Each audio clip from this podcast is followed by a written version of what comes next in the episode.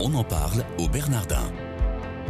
Une production Radio Notre-Dame avec le Collège des Bernardins. Une émission présentée par Sabine de Rosière. Bonjour à tous, soyez les bienvenus si vous nous rejoignez dans votre quotidienne des Bernardins. Aujourd'hui, nous allons nous tourner vers l'Europe, car j'ai le plaisir de recevoir Ursula Séraphin et Antoine Arjakovski. Bonjour. Bonjour. Bonjour. Merci d'être avec nous. Euh, Ursula Séraphin, vous êtes directrice du développement et de l'administration à la Maison de l'Europe à Paris. Antoine Arjakovski, les auditeurs vous connaissent. Vous êtes euh, historien et co-directeur du département Société Liberté Paix du Collège des Bernardins. Vous venez tous les deux nous expliquer la tenue d'un colloque qui aura lieu au Bernardin les 20 et 21 mai prochains sous le haut parrainage de la présidence de la Commission européenne et qui aura pour thème un nouveau récit pour l'Europe, histoire européenne de l'Europe. Un ambitieux colloque donc international qui veut écrire une histoire européenne de l'Europe qui n'existe pas à ce jour.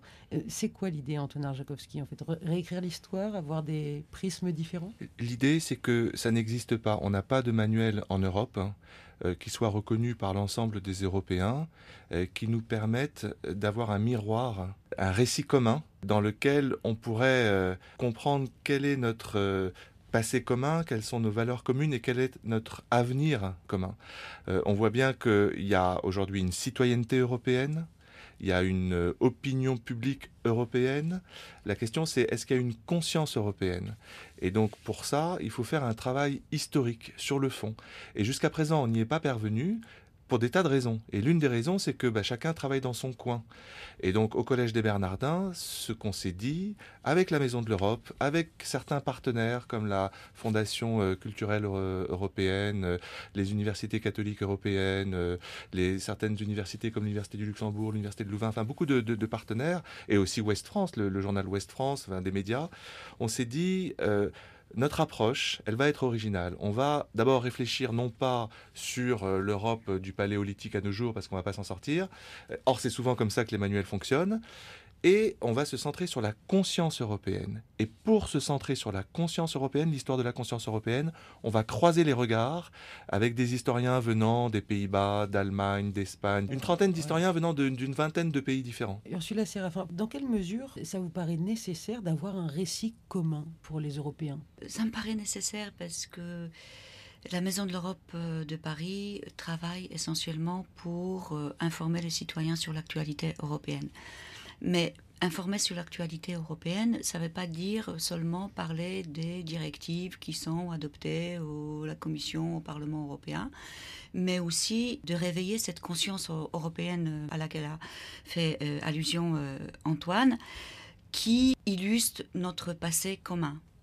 Et c'est assez difficile pour les enseignants avec lesquels on travaille habituellement, euh, qui ont à la charge des classes auxquelles, des élèves auxquels il faut expliquer que vous n'êtes pas seulement français, vous êtes aussi européen. Mais est-ce que ça, c'est pas une utopie, euh, pardon, mais euh, en fait, de, de l'Oural à la Loire, si je mm. puis m'exprimer ainsi, les peuples sont différents, les mentalités sont différentes. Comment faire quelque chose de commun, Antoine Arjakovski? Oui, mais c'est une richesse.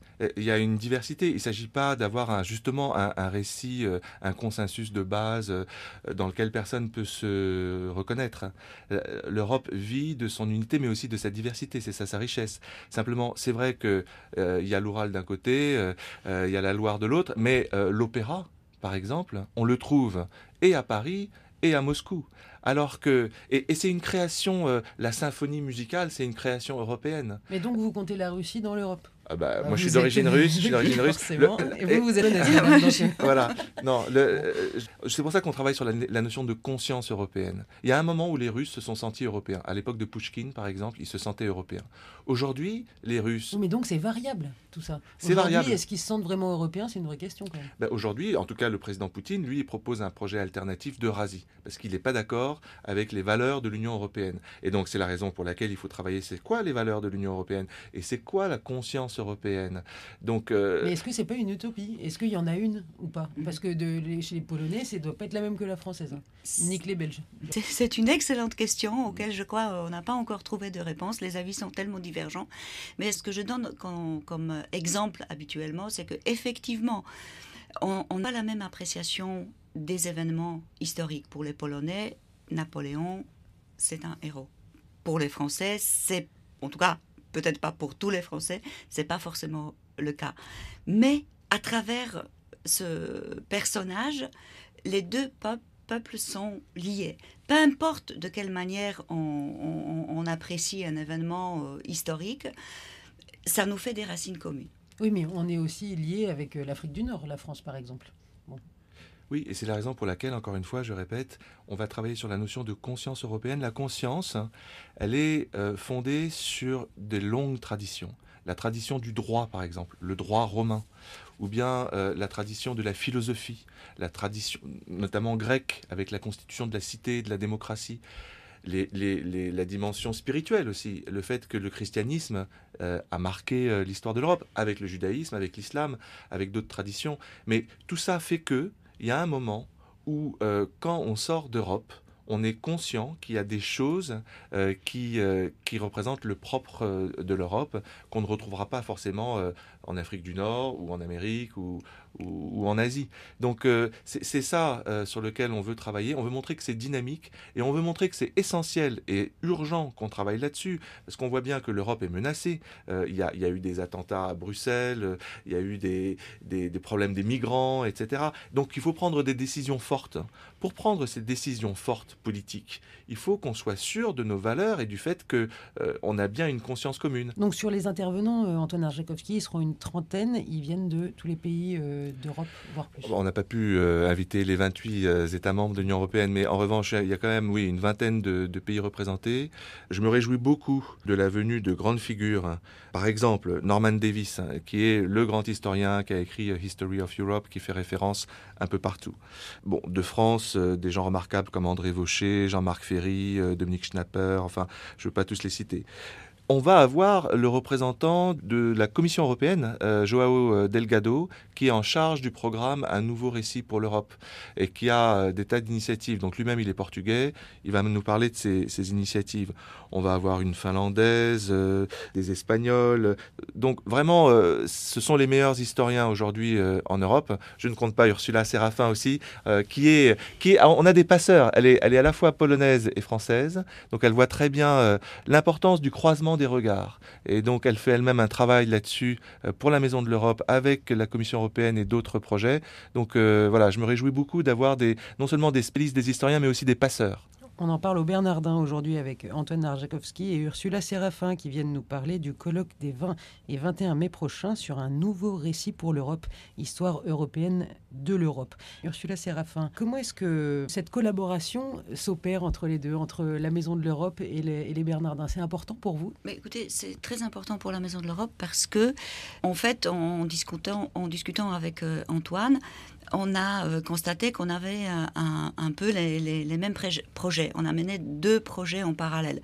Celui de la Maison de l'Europe, il est, il est un peu plus axé sur la société civile, parce que nous, on travaille essentiellement avec euh, tout ce qui est association européenne. Donc en ce moment, on est en train de, de rédiger, en partenariat avec les Bernardins, un document, j'appelle ça pas un récit européen, mais en même temps, c'est aussi quelque chose qui essaye de... Euh, euh, un, document avec euh, euh, une quinzaine de pays européens pour recueillir le regard de citoyens sur l'histoire européenne et éventuellement faire émerger les points communs qu'on a ensemble. Ce qui n'est pas forcément très important parce qu'encore une fois, ce que Antoine disait tout à l'heure, la devise européenne est unis dans la diversité.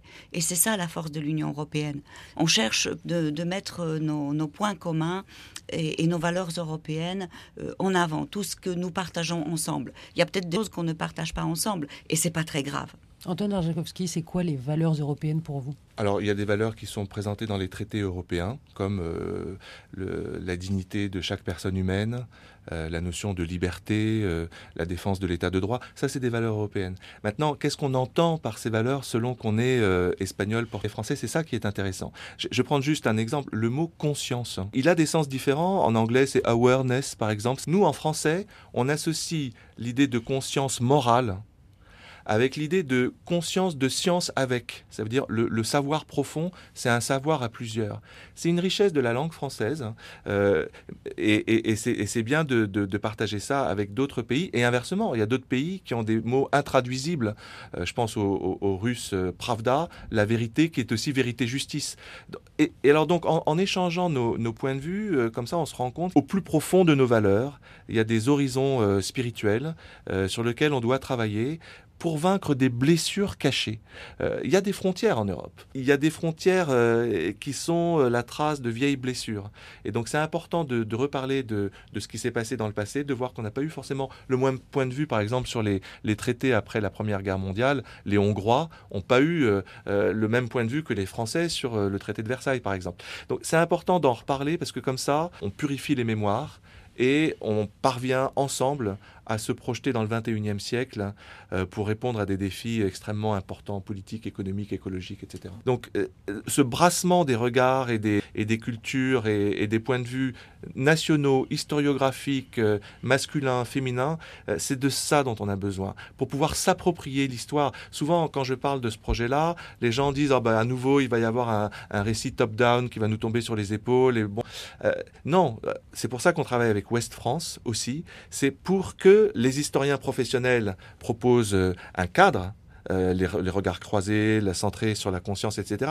Mais que les citoyens puissent participer, participer d'abord au débat au moment du colloque, et donc j'invite tout le monde à, venir les 20 et 21 mai euh, au Collège des Bernardins, mais aussi, et on va en faire un livre, et après un site internet pour que chacun puisse participer et raconter son histoire dans la grande histoire. C'est ça l'originalité de notre approche, c'est de proposer un récit démocratique. Un récit démocratique, bah voilà, de la nouveauté au Bernardin. Merci beaucoup à tous les deux. C'est déjà la fin de l'émission. On aurait pu en parler encore pendant, pendant pas mal de temps, mais je pense qu'on aura l'occasion de refaire des émissions sur ce sujet-là.